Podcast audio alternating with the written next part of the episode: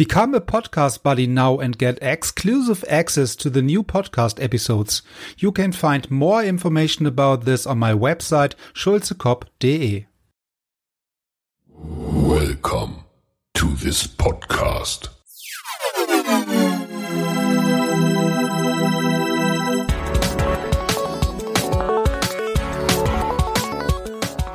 Water Polo Expert Talk.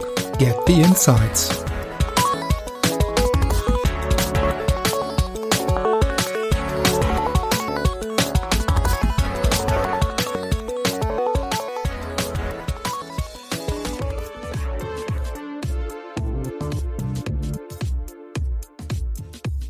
Yeah, so uh, we, we continue with the next episode of the Water Polo Expert Talk podcast, and I'm very happy to to have one of uh, yeah at least uh, based on the on the press one of the best uh, players and uh, yeah the, the best uh, scorer in the World Championship last time, Alex. So thanks for joining today, and yeah, it's up to you. So um, so we start with a little personal introduction, maybe.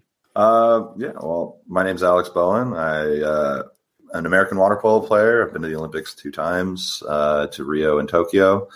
I graduated Stanford in 2015 and have played in uh, now Romania, Hungary, uh, Croatia, Greece, Serbia, and now uh, now in and now in France. So I'm been able to use water polo to get around the world and uh, really experience different uh, cultures, different styles of water polo, and really try and use that to better myself and and uh, better better the game. Hopefully. Yeah, so uh, you mentioned um, that you played also uh, at the moment in France, and mm -hmm. um, also before that, uh, uh, yeah, in some other um, European countries. But at the very beginning, so um, also you mentioned that you um, played for, for, Stanford and so on. So maybe mm you can give us a little bit more insight about the system in the US. So because I have already yeah done some some uh, talks also with with people coming from the US and saying, okay, our system here in the US is totally different than the the one in the in Europe, for example, oh, yeah. uh, in terms of school and um, mm sports, and also the connection between yeah the, the, the personal development and school and the sports. So, oh, yeah. what, what, can you tell us about the the system in the US? Oh yeah, so uh, I'm from San Diego. Uh, I grew up.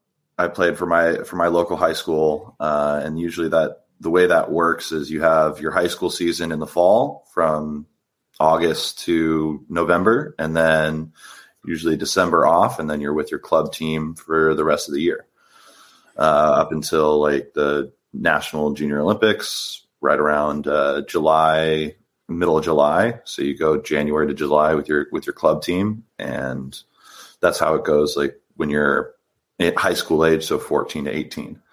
Uh, before that, you're just with clubs. You're with maybe some uh, feeder programs for your high school, and it's really about there's a there's a big connection between the high school and the sports. It's just uh, it's, it's the way just the way the American system goes and helps with kids to keep them engaged and stuff with with with the with the mm-hmm. school. So uh, beyond that, it's, uh, it's, it's high school for for the most part, and then club uh, as well. Club kind of is more important. You get to be uh, seen more by college coaches. The level of competition is higher, um, and, and that kind of stuff. So, yeah. uh, you, you really use the club to get into college, and then from college, there's not really anything afterwards. So, okay.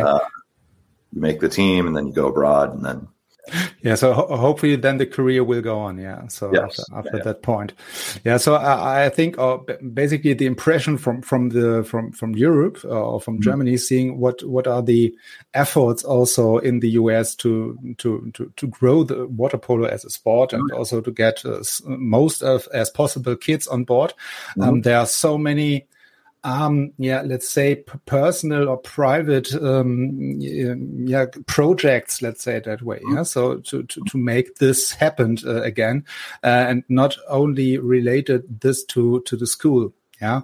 And uh, also to the clubs. Yeah. So there are so many uh, projects as at least from my point of view, oh, um, oh, on the way to, to, to, yeah, to make this, um, change there.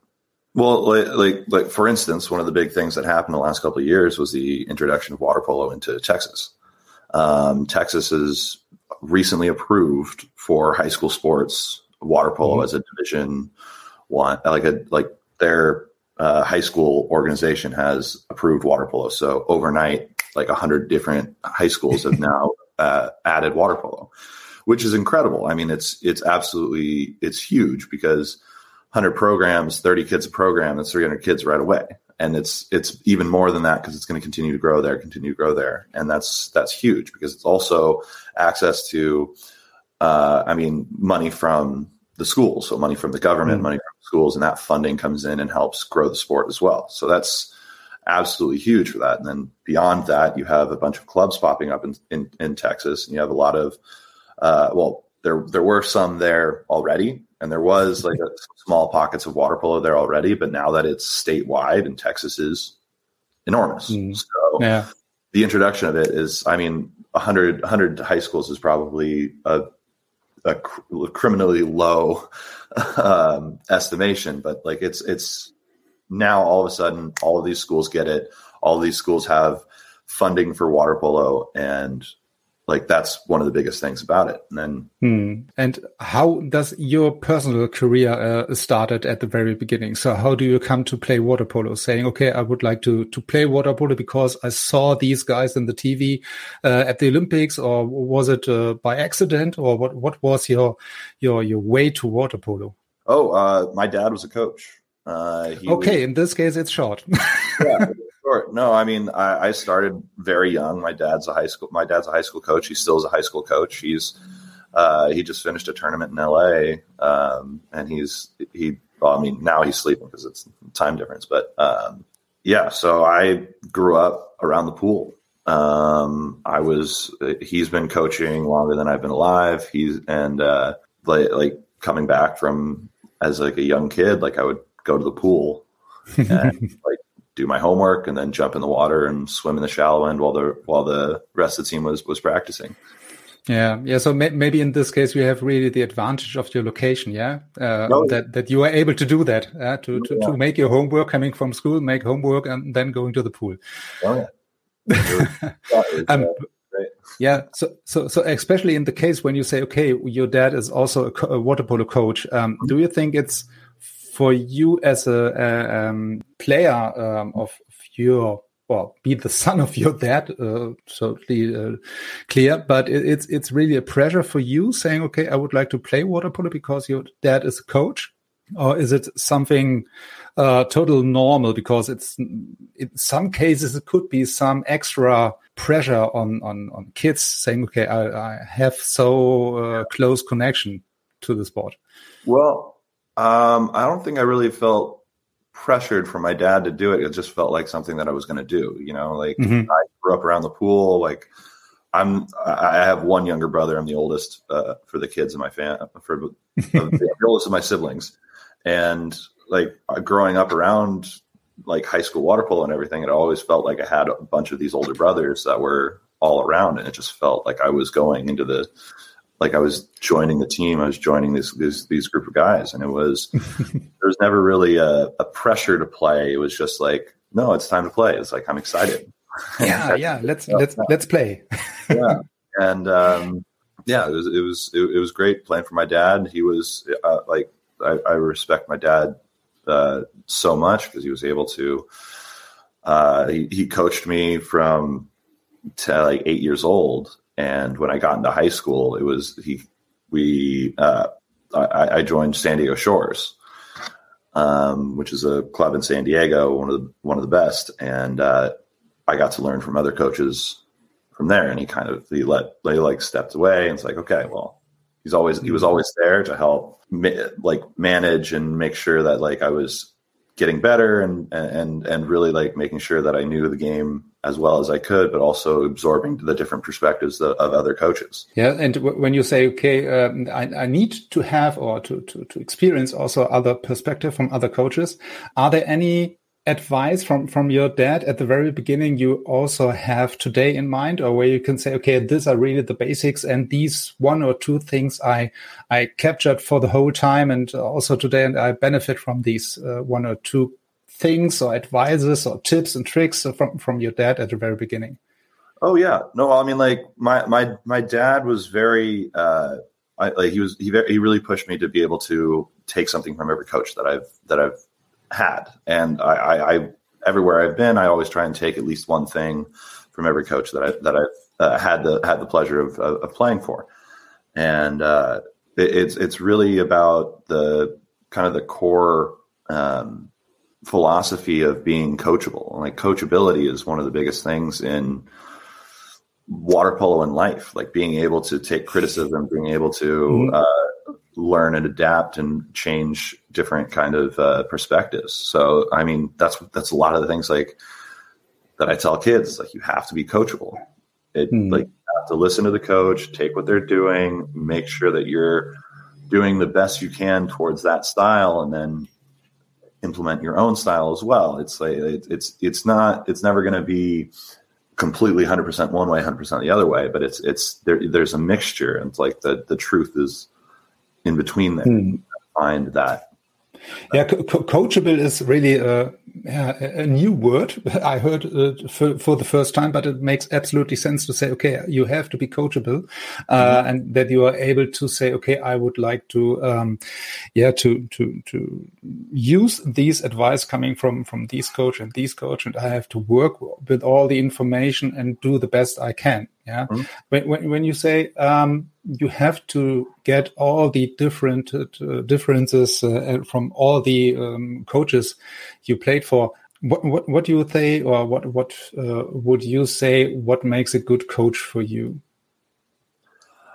Uh, oh, what makes a good coach for me is, is somebody who's like, I mean, intelligence is huge, uh, but also being able to relate to the players as well. Like being able to, mm get the best out of all the players, get re- make them reach their potential. And I mean, coaches have different tactics of, of how they do that, and it comes from how they were how how their coaches taught them. You know, it's uh, it, it's it's kind of hard to put words to, but it's uh, yeah. So maybe we have to make a totally new episode on that question. Oh, maybe. Yeah. yeah. No, I mean, it's really basic. but it's not so I mean, easy to answer, maybe. Yeah, but it, but it's the same. It, but the same with all sports. Like that's one of the things that comes from being a coach and being like in that position of how do I get the best out of my players on top mm-hmm. of like I can give them all the information, I can develop them, but then on top of that, how do I get the best out of them? And that's yeah, like yeah. pillars of how of what a good coach is. I have also um podcast talk with your coach Dejan uh, mm-hmm. some weeks ago, and yeah. he told me, okay, for his work with the with the US team, it's really important to have several players playing in Europe. Yeah. Yeah. So uh, at, at, least to have these um, as much as possible players playing on the high level of water polo all the time, and uh, have also then the benefits from the for the US team then at the end, and to to, to work with best skilled uh, water polo players. And you say also that you already played in several countries, yeah, mm-hmm. Hungary, Serbia, and so on. Yeah, yeah. So and now in France, um, what do you think makes it so important? For, for, for your coach, but also for every other coach uh, or head coach of a national team, for example, um, saying, okay, we need to have these players playing in the Champions League or European top leagues. Um, what do you think? Why is this important?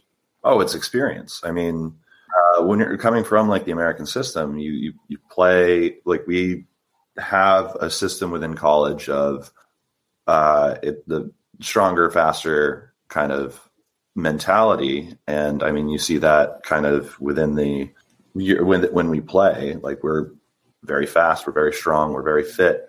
Um, but it's also it's it's the developing the mental side of the game and being able to see and play at the highest level and being able to adapt and the, it's the little things to change and the little thing the hmm. athleticism to steal from people and then and, and and that kind of stuff like it's it's playing against professionals and playing against the mentality of I have to beat you to get this bonus so I can put food on the table for my well, it's it's serious because like we we play like we play high school, so like you're playing against you're 50, you're 14, 15, 16 playing up against playing against 14, 15, 16, 17 year olds. Like that's high school. That's normal. You're playing in an age group. And then college, uh, for the Americans, it's you're 18, 19, 20, 21, 22 playing against guys your same age. So like mm-hmm. obviously as a freshman, you're playing up against 22 year olds, 21, 22 year olds, but you're also, it's, it, there, there's that limit, you know, like ever, everywhere else in the world, you're not hitting, you're not at your peak at 22 years old. And nobody is. Like it's just physiolo- physiologically like you're not at your peak. You're not as strong and fast or as you can be you're not as smart or knowledgeable of the game as you can be so when you like that's the critique of the american system is that okay you're when they're you're 18 years old abroad or you're 18 year olds 18 year old in europe you're playing up against 25 26 27 year olds 30 year olds and mm-hmm. you're learning from professionals so for us, it's like, okay, getting that mentality and like, obviously like it's, it's not like a lack of motivation for us either. Cause like there, the, the competitiveness in college is, is huge and playing for a team and playing for, for a university is a very, like, it's a, it's an honor and people play with those, uh, with, with, with their like club, with their team on their cap and team on their suit and they're, fired up and ready to go, and they're putting everything they have on the line, and that's wonderful and beautiful and everything like that sport should be. But there's also like a, a level beyond that. So getting mm-hmm. that experience and being able to play against people who do this as a living is is, is so like well i'm doing it as a living too it's like water polo be like working doing water polo for a living and doing like having that pressure, that real life pressure on you, is uh, is indispensable. Honestly. Hmm. And uh, for example, in Germany, we have also um, very often the discussion about the gap between maybe the, the, the first team and the second team, or the national team and the and the underage or under ninety uh, or yeah. yeah. whatever team. Um, do you think this is also a problem for, for the US, or is it not a problem um, because the, the, players are coming to Europe, and then in this case we try, or the US system tries to to, to close the gap? Well, yeah, I mean that's the that's the hope is to be able to close that gap. I mean, when we if you look at the teams that we've had uh, in the past, like we've that to the 2016 team, we have a couple guys at the top, and then we have a large gap of, in age. So a lot of the guys were still in college. I was one year out of college, and a lot of guys were still finishing college, like in 2016. And then 2020, mm. uh, we have like a, I mean, for that we have a bunch of people retire, and then now and for or now recently for Tokyo, we still had a lot of guys uh, that were still in college I went back to college, and uh, it, it's it's a difference. So it's like getting out there and being able to play. The COVID year was huge yeah. for us because the NCAA allowed everyone to go abroad and play without yeah. the to their eligibility, which is I mean, super important because yeah. we had 17 guys playing abroad, um, and that was like the most we've ever had, which was huge, huge for us.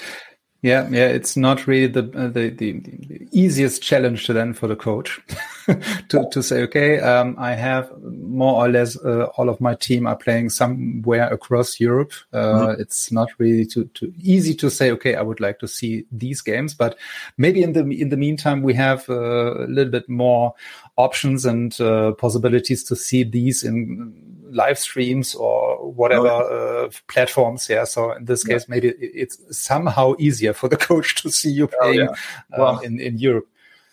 He's got yeah. a long list of contacts, so he, he knew uh, and, to, and to talk to. Uh, but I mean, we were a lot of us were in Greece too, which made it really easy for uh, okay. some, some trainings because we trained with Greece a bunch before the Olympics, and it was like I drove to practice. I had guys come in, like stay with me in my apartment, and then we drove to training. It was, yeah. it, it, worked out pretty well. Honestly, it, it, it sounds easy at least. Yeah. it, ended up being a lot easier than we thought it was going to be. yeah, yeah. In this case, it could also be a yeah benefit than uh, when you have uh, people located there. Yeah, saying, "Okay, I would like to to invite you to my apartment. Uh, come along," and uh, that's it. Uh, Stay with me. Let's go. exactly. Um, at least it sounds like a little bit of fun. Also, yeah, it's not oh, yeah. only hard work, but it's also fun to see all the guys uh, then uh, somewhere here in Europe again. When you when, when you think about that, you're also playing in different European countries. I'm oh, yeah. sure that there are so many differences between Hungary, Serbia, France, Greece, and so on and so forth. Mm-hmm. So, what do you think are really the main differences between the, the, the countries? Or are you able to say, okay, maybe there are differences, and uh, I would like to, to, to highlight some of these? Uh, oh yeah, no, differences. I mean, differences. For sure, there's differences, and it, it I'm sure. To, yeah, yeah, no, it, it comes down to like it, it's there it's very specific details it's it's how they play defense in this way how they move this way like uh the like now I'm, I'm just trying to remember something off the top of my head but it's like like the different like the the greeks are all very well like they're really well positioned and they're very uh like they're getting the most out of uh they're they're getting the most out of their bodies and, and everything. They're they're moving well, they're shooting well, they're doing all this kind of stuff, but they are they are a lot more deadly just around the head. So like, like shooting, shooting, wise, because like like if you're if you're faking with them, a lot of the guys on the Greek team aren't super tall, aren't super large. Besides like Argyropoulos and Skoupakis and like some of their bigger guys, like they have bigger guys, but a lot of their best shooters aren't two meters tall like uh, a Vamos or a Varga, you know. So you see with the with the Greeks that they have really good technique in getting around the shot block.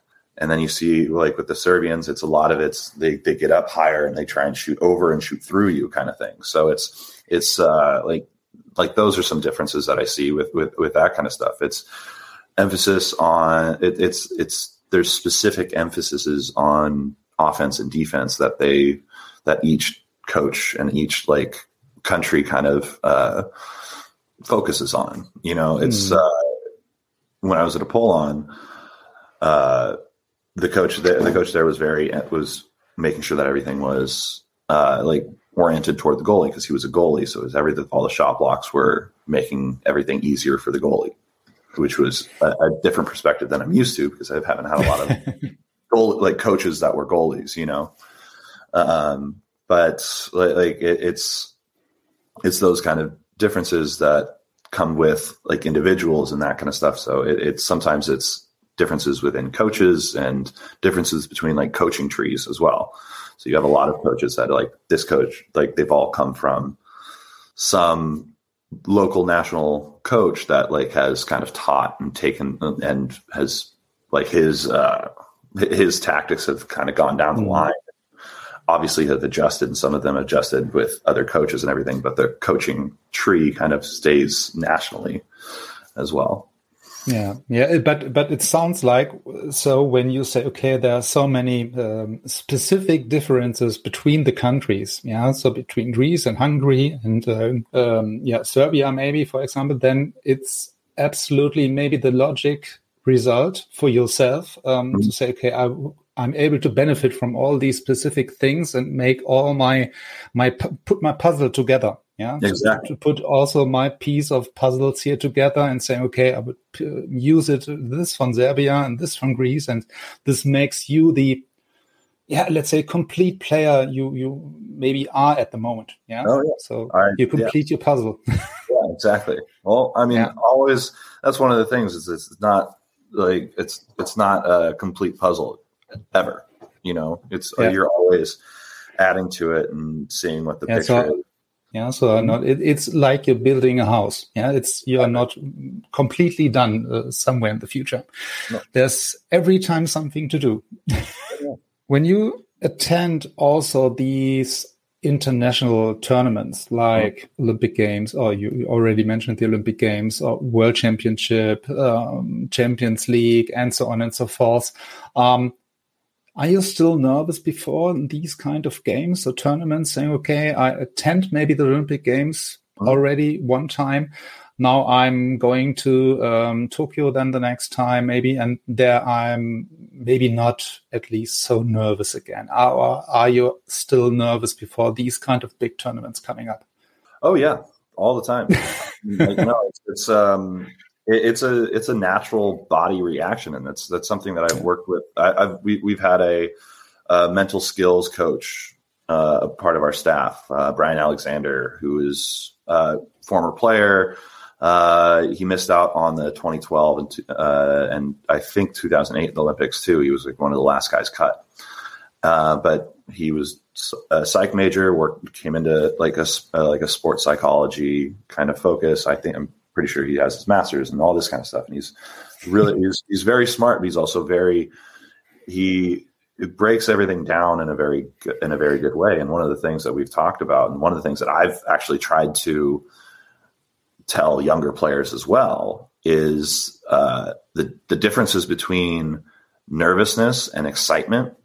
Mm-hmm.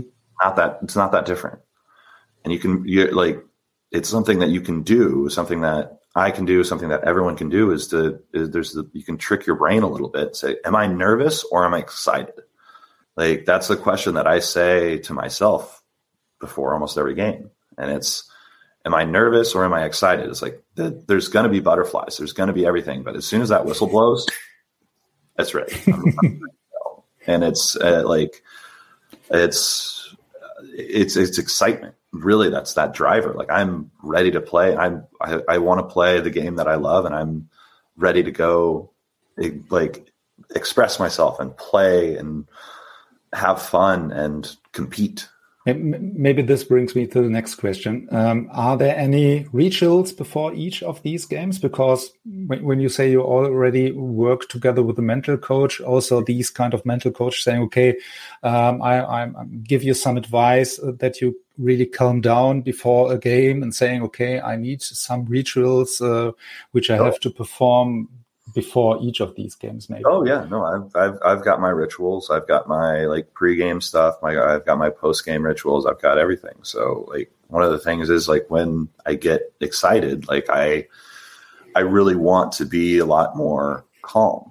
I want to be calm going into these games. Like so i don't really like i listen to like we as a team if we'll have like a bluetooth speaker and we're listening to music on the car on the way there like I'm listening with everybody, but also like I, and I've talked about this before, uh, but I've, I, I, listen to, I listen to podcasts before games, just like comedy podcasts. Cause then I, and I, and mm-hmm. I laugh. Like I just, I, like, it's, it's something that like keeps me calm. And like, I, I, don't want that adrenaline spike until I get to the game, you know, like mm-hmm. I'm really trying to conserve that, uh, that energy, you know, and it's not, not like conserving energy of like throughout the whole game, but conserve it until it's time to go, you know. And um, uh, it's it's something again that I've talked with talked with Brian before. It's um, it, like there's a there's a graph that we've talked about of um, like excitement versus um, oh what's the other what's the other axis? Um, but it, it, it's like you want the excitement versus like performance. So you want to mm-hmm. have that everybody has a different point to where their bell curve on this graph is do you want like how excited like at what excitement level at what like it, it was the other word that he used for it um i think he used like arousal for for for the word. So like what what level do you want that to be?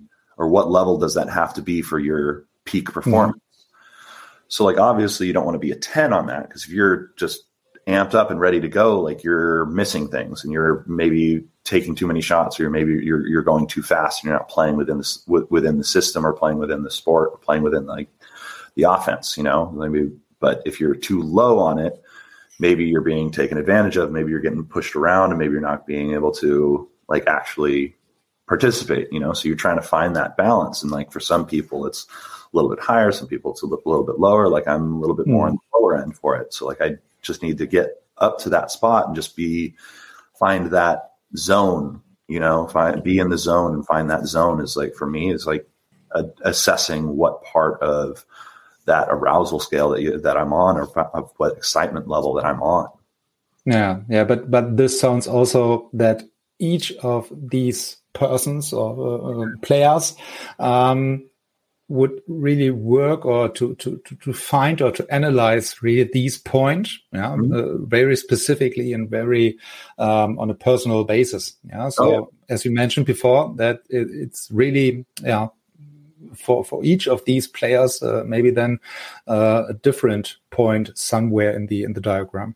Oh, of course. Yeah. Yeah. It's, it's never the same for between two people. Like, I mean, like every team that I've been on, you have different like guys who are warming up different differently you know like everybody's yeah. found something that gets them to the game it's it's this is more of a like like the veterans on the team there's all like they have their routines and they go through their routines and they find their rituals and everything and they they mm. get set in that kind of way it's so they've they've found their point to get to the game you know it's yeah. it's more yeah. for like younger players like hey you can find you, you need to find this at a play, you need to find where that point is uh, for yourself. But like everybody's had, like I've had multiple like on on every team. There's the one guy that's like headphones in, locked in, talk to them. Like like it's like, and then you have you have the one guy who's like cracking jokes and everything. You know, like it's different.